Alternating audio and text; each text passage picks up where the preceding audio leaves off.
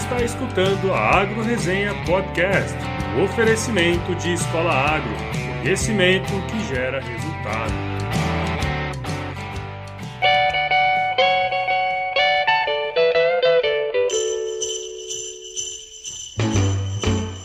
Jingle bell, jingle bell, jingle bell. Olá, pessoal! Aqui quem fala é o Paulo Ozaki. Seja bem-vindo ou bem-vinda novamente a mais um episódio da Agro Resenha. Como você sabe, a porteira desse podcast não tem tramela para quem busca se informar sobre assuntos ligados ao agronegócio.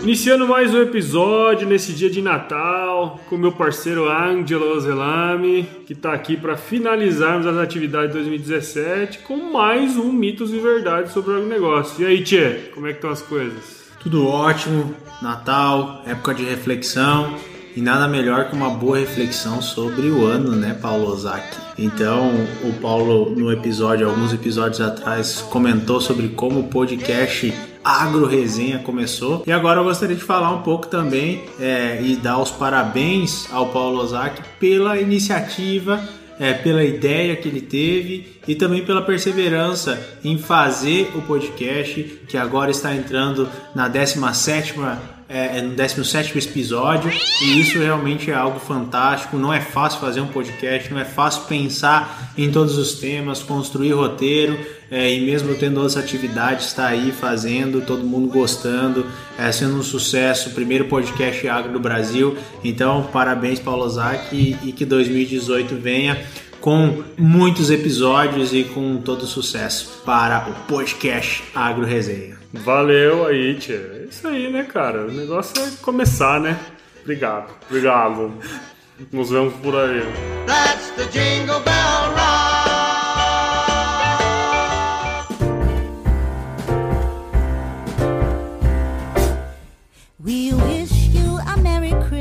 Então estamos entrando aqui na última semana do, do ano de 2017, no dia de Natal, com o episódio 17. E quem diria, hein, Gaúcho? Começando esse projeto lá no início, como você falou, né? Início de setembro, bateu uma meta agora com cinco- mais de 50 membros aqui no nosso site. Além disso, a gente está aí com quase 450 curtidas lá na nossa página do Facebook, tendo nesse curto período de tempo aí um total de quase 3.400 plays, cara, nos Muito nossos bom. episódios. Pô, o que dá uma média um pouquinho maior que 210 plays por episódio. Isso é, isso é um número que eu nem imaginava, assim, quando a gente iniciou o projeto. E espero que 2018 seja bem melhor, né? É, isso mesmo. Dá pra ver que realmente o podcast está tendo uma abertura. É pouquíssimo tempo ainda e, e 2018 promete bastante. É, e quem tá ouvindo aí, compartilha. Se gostou, compartilha. É, passa pros amigos, passa no. Não apenas no grupo de WhatsApp, mas passa pra pessoa mesmo. Diz pra ela, ó, assiste, escu- escuta. É, porque realmente é, é importante quanto mais pessoas ouvirem, quanto mais pessoas tiverem conhecimento, é, melhor é para, para o agro e para o Brasil como um todo. Cara, e você quer saber um negócio massa, cara? Você sabe qual foi o top 5 de cidade que mais escutou o nosso podcast, cara? E aí, foi só, só concentrado ou foi espalhado? Rapaz, primeiro de tudo, Cuiabá, né? Não sei porquê. Segundo São Paulo, eu imaginava que São Paulo ia estar assim tão em cima. Piracicaba, né? Fizemos de episódio com o pessoal lá da Exalco, e fica fácil também, né? É, tem que ver, né? Esse povo. Depois mafiosos, Brasília, Brasília, cara. Brasília em quarto lugar e Porto Alegre. né? Gauchada, né? Lá no rincão do Rio Grande. Em Porto Alegre foi o quinto maior, né? E assim, eu passei os cinco aqui, mas foi bem mais do que 50 cidades aí que. E Pelotas também, Pelotas né? também, né, tia? Que barbaridade. Então, o mais legal de tudo aí é que tem gente do Brasil todo escutando a gente. Isso deixa a gente feliz pra caramba, né? Valeu aí, galera. Show de bola. Então, pra fechar o ano, vou mandar o último alô aqui pra Anika Hauser. Hauser, Heuser, sorry, eu não sei. Perdoa ela, perdoa aí, perdoa. Desculpa porque eu não sei ler aqui, mas eu acho que é a Anika Heuser que se inscreveu na nossa área aqui de membros essa semana. Muito obrigado, Anika, e espero que esteja com a gente aqui na resenha em 2018 também. Como já comentei anteriormente, esse é o último episódio de 2017 e se Deus quiser, estaremos aí de volta dia 8 de janeiro com o episódio número 18 em 2018. Ó. é, meio cavalístico, né? Não? Hã? Hã? Hã? O que, que isso quer dizer? O que, que isso quer que dizer? se- Nada. Então, sem mais delongas, vamos para o episódio de mitos e verdades sobre o negócio, que tem muita coisa legal aí pra gente falar. Firma o golpe aí que nós já voltemos. a.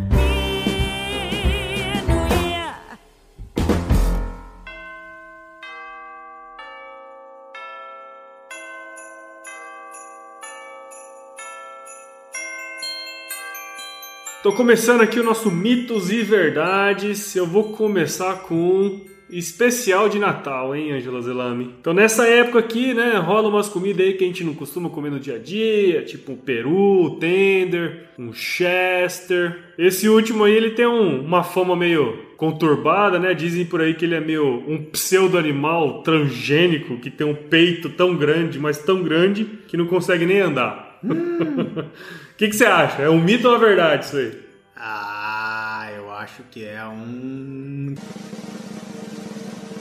Mito. É um mito mesmo.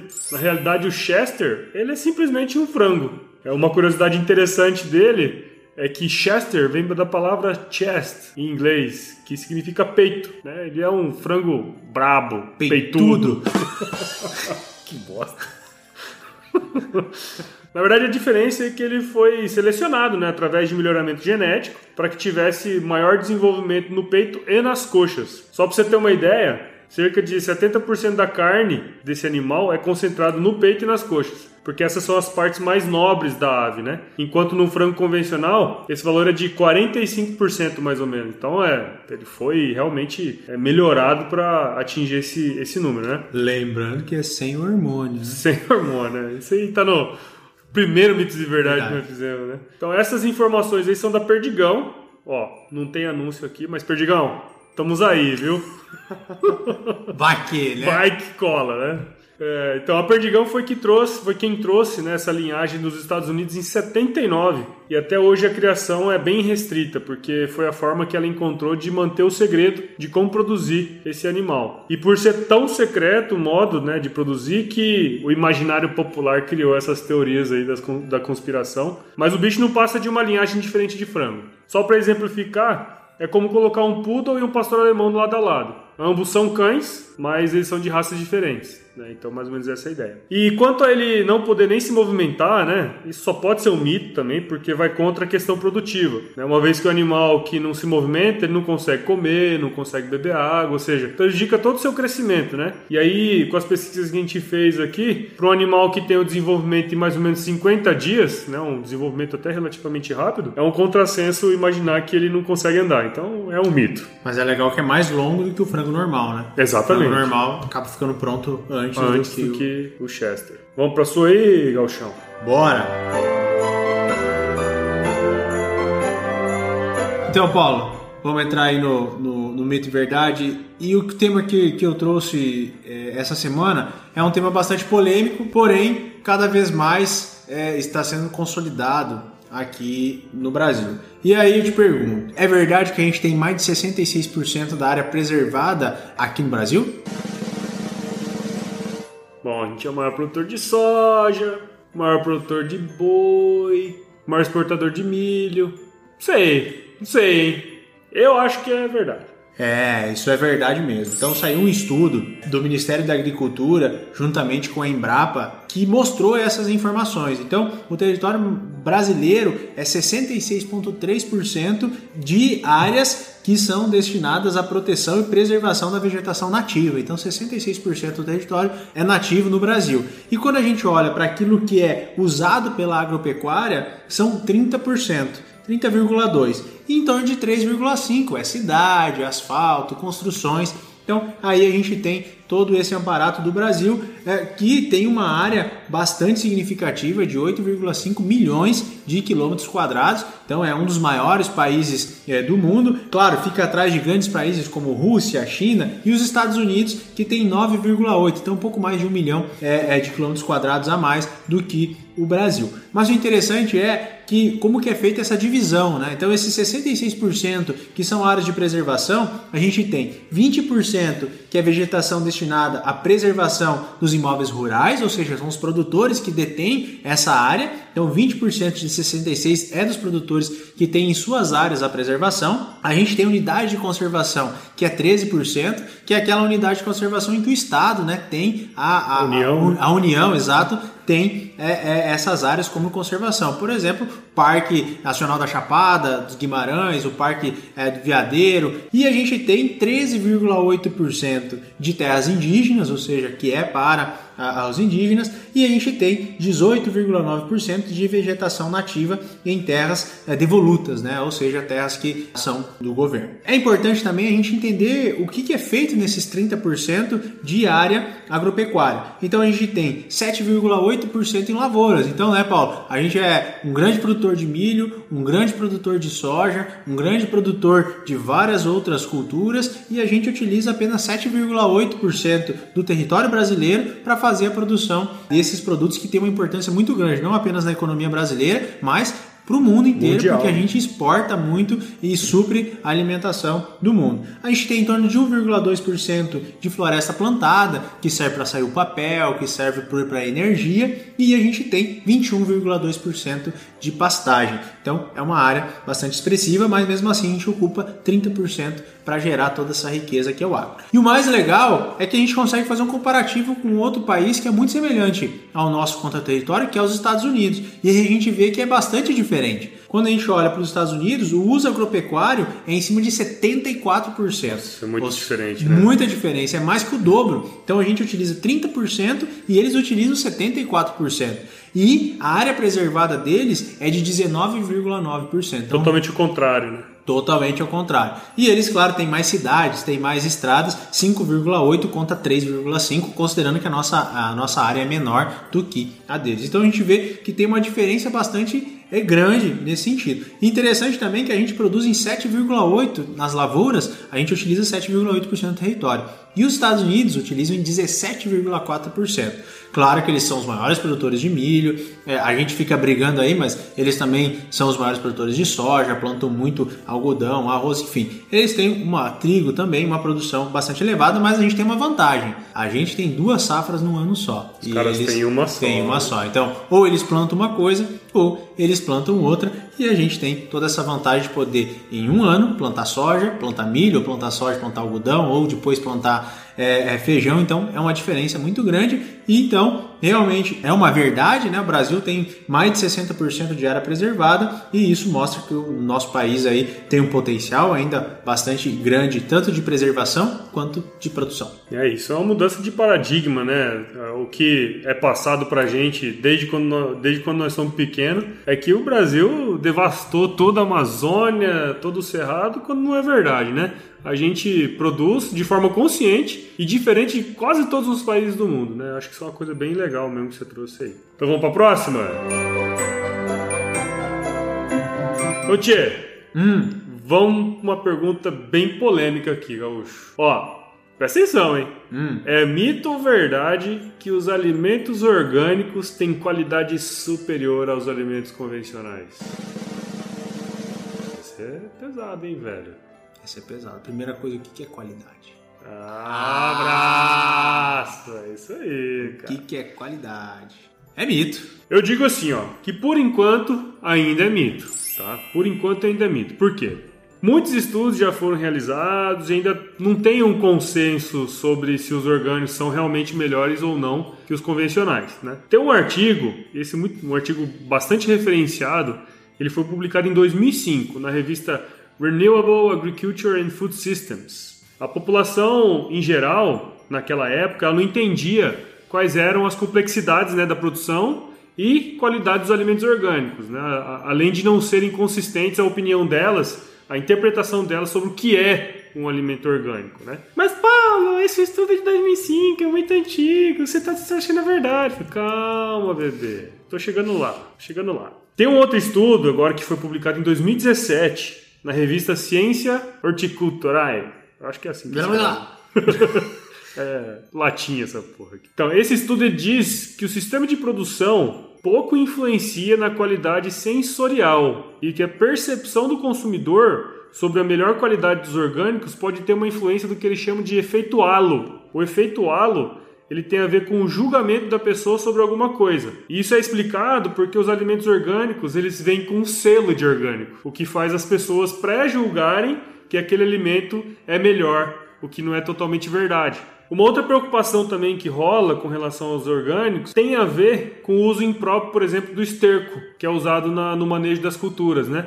Principalmente as frutas que são ingeridas in natura, o que pode se tornar um risco para a saúde humana. E aí, para finalizar, tem um outro estudo de 2016. Esse foi publicado na revista Organic Agriculture. Ele tentou diferenciar é, uma cenoura orgânica de uma cenoura convencional. E o resultado foi que não tem ferramenta hoje suficiente para testar que um determinado produto é realmente orgânico. Isso é complicado, porque nas feiras que a gente vai por aí, pode estar tá vendendo produto convencional como sendo orgânico, como já aconteceu e ainda acontece aqui no Brasil, e a gente não fica sabendo, a gente não sabe, não tem como pegar, né? E aí essa pesquisa, ela fala ainda que, apesar de ter sido feito apenas para cenoura, essa dificuldade provavelmente tende a ser encontrada na análise de outros produtos, né? Ou seja, Resumindo a parada aqui, ainda há muito que ser estudado para testar que realmente tem diferença entre os dois sistemas produtivos. Então, acho que é, é algo que as, as, universidades, a sociedade ainda precisam estudar mais. E nesses artigos aqui, que tem a descrição lá embaixo,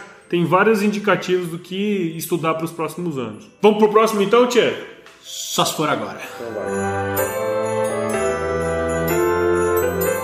Último Mitos e Verdades de 2017. Você vai falar mais de um? Último mito e verdade de 2017. Satisfeito assim? Ah, sim, tá bom. Beleza. Então, Paulo Ozaki. Sou eu. Muito você está ouvindo falar que o tal do fenômeno Laninha pode afetar a produção no sul do Brasil e da Argentina. E que isso pode causar uma seca muito grande, que vai dar problema. Isso é mito ou isso é verdade? Tá falando onde isso aí, Tia? Tá falando na TV? Tá falando nas notícias aí. Nas notícias? Nas notícias. Ah, se o povo fala aí nas notícias, quer dizer que é verdade, né? É e não é.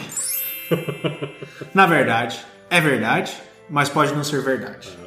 Isso é importante. É importante. é importante. Primeiro, acho que é interessante, algumas pessoas já devem saber o que, que é um laninho, é um ninho, mas a gente acredita que tem algumas pessoas que ainda não sabem o que, que são os fenômenos El Ninho e o fenômeno Laninho. Então, fenômeno El Ninho e fenômeno Laninho são fenômenos climáticos que acontecem no mundo todo, tem impactos no mundo todo, mas a ocorrência dele é no Oceano Pacífico e ela se dá com a esfriamento da água do Pacífico ou o aquecimento da água do Pacífico. Não, só rapidão, só eu que acho escroto esse nome. Laninha e Elinho. Sabe por quê?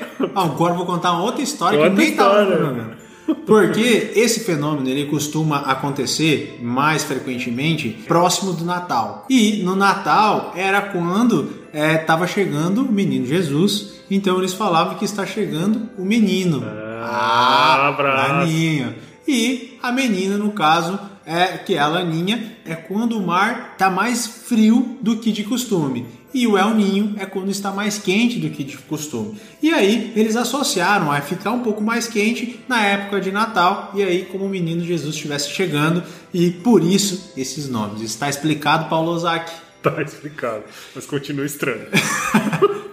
mas é, então, esse ano, o que a gente está percebendo, o que as boias que ficam lá no Pacífico são medidas tanto pelos americanos quanto pelos australianos, estão constatando esse ano que a água está mais fria do que o normal. E quando ela esfria mais que o normal, é porque o fenômeno laninha é, está entrando em processo e isso causa alguns problemas, algumas mudanças climáticas é, no, no mundo como um todo. E para a América do Sul, os principais itens é que ele no verão, né, na, na primavera, verão, ele causa mais seca aqui na, na Argentina, no Rio Grande do Sul, Santa Catarina. Claro que tem outros, outras regiões também que são afetadas, mas quando a gente fala em produção, né, principalmente de grãos, é, até produção é, de, de bovinos, de leite, acaba sendo bastante impactado por essa falta é, de chuva.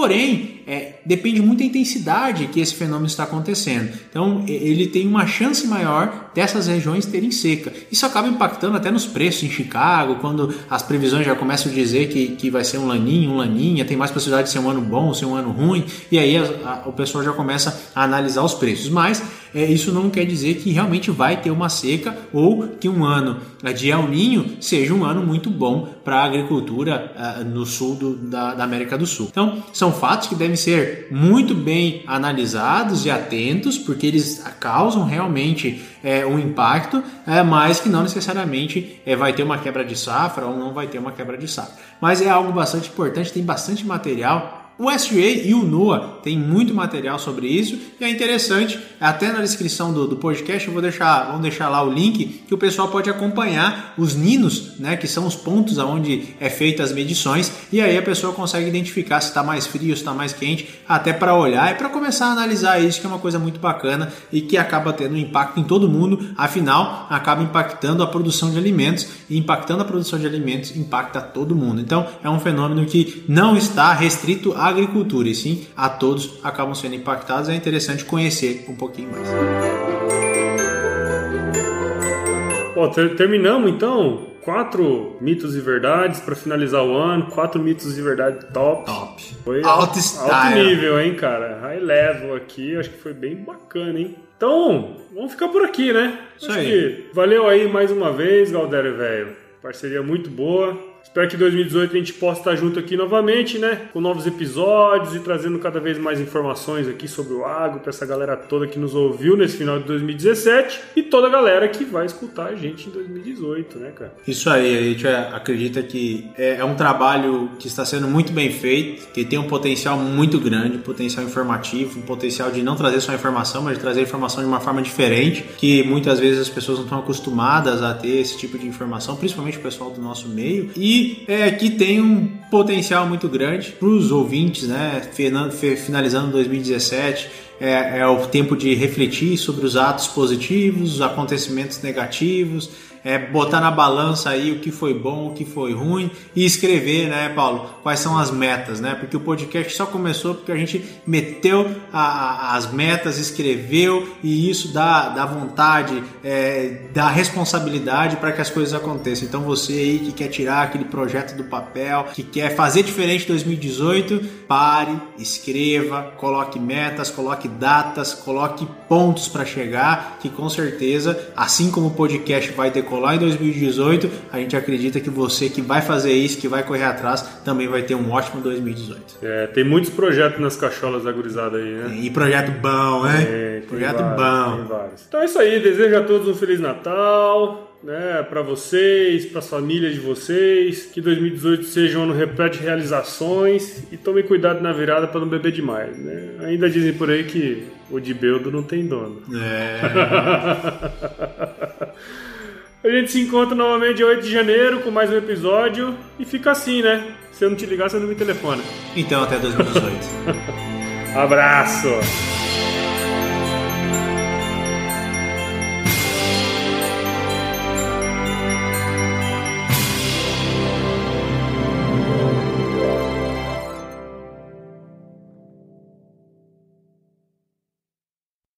Agora nós vamos entrar num, num, num tema bastante. É... Vou voltar de novo. Tá, tá, tá, tá, tá, tá, Deixa eu me ajeitar na cadeira. Resumindo a parada aqui, ainda muito que. Você escutou a Agro Resenha Podcast, um oferecimento de Escola Agro, conhecimento que gera resultado.